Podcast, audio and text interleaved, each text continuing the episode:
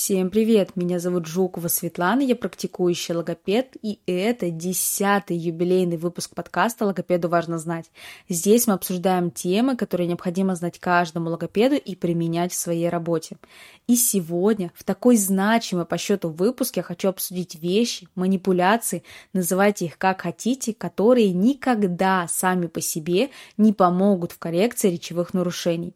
Кто бы что нового не придумывал, основы коррекции остаются прежними. И сейчас очень модно говорить про современную логопедию, какие-то тренды, с чего-то вдруг изменившуюся методологию, но все это на самом деле не что иное, как маркетинг.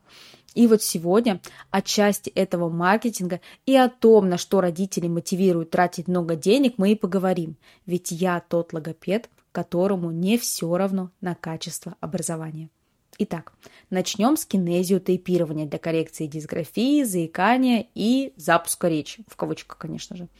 Вообще, изначально тейпирование – это метод наложения специальных клейких лент таким образом, что под ними образуются складки и увеличивается межтканевое пространство. В результате этого происходит декомпрессия тканей и увеличение микроциркуляции крови и лимфы. Это способствует снятию лимфостаза, заживлению рубцов, уменьшению боли и отечности. И как вы уже понимаете, к дисграфии, например, это прямо никаким образом не относится тейпинг изначально применялся только спортсменами, но сейчас некоторые предприимчивые логопеды тоже стали применять это в своей работе. Причем, ладно, в коррекции звукопроизношения. Там при правильном наклеивании в комплексе с логомассажем и другими методами коррекции польза будет. Но как тейпы могут скоррегировать дисграфию на фоне нарушения фонемного распознавания или сформировать глагольный словарь у ребенка с алалией? Загадка.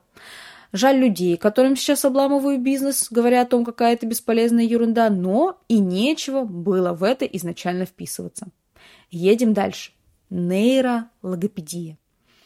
Это типа такое направление в логопедии, которое опирается в коррекционной работе на особые особенности развития нервной системы. И вот если бы это было видео, то тут была бы вставка какого-нибудь зависшего котика со знаками вопроса.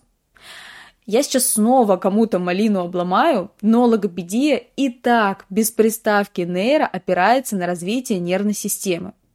Но я понимаю, что приставка нейро звучит очень пафосно и будто бы сама по себе уже прибавляет одну, а может быть даже и несколько тысяч рублей к стоимости посещения. Но по факту это обман и мошенничество. Любой обычный логопед, особенно на этапе получения высшего образования, изучает анатомию и неврологию и в дальнейшем должен использовать эти знания в своей работе.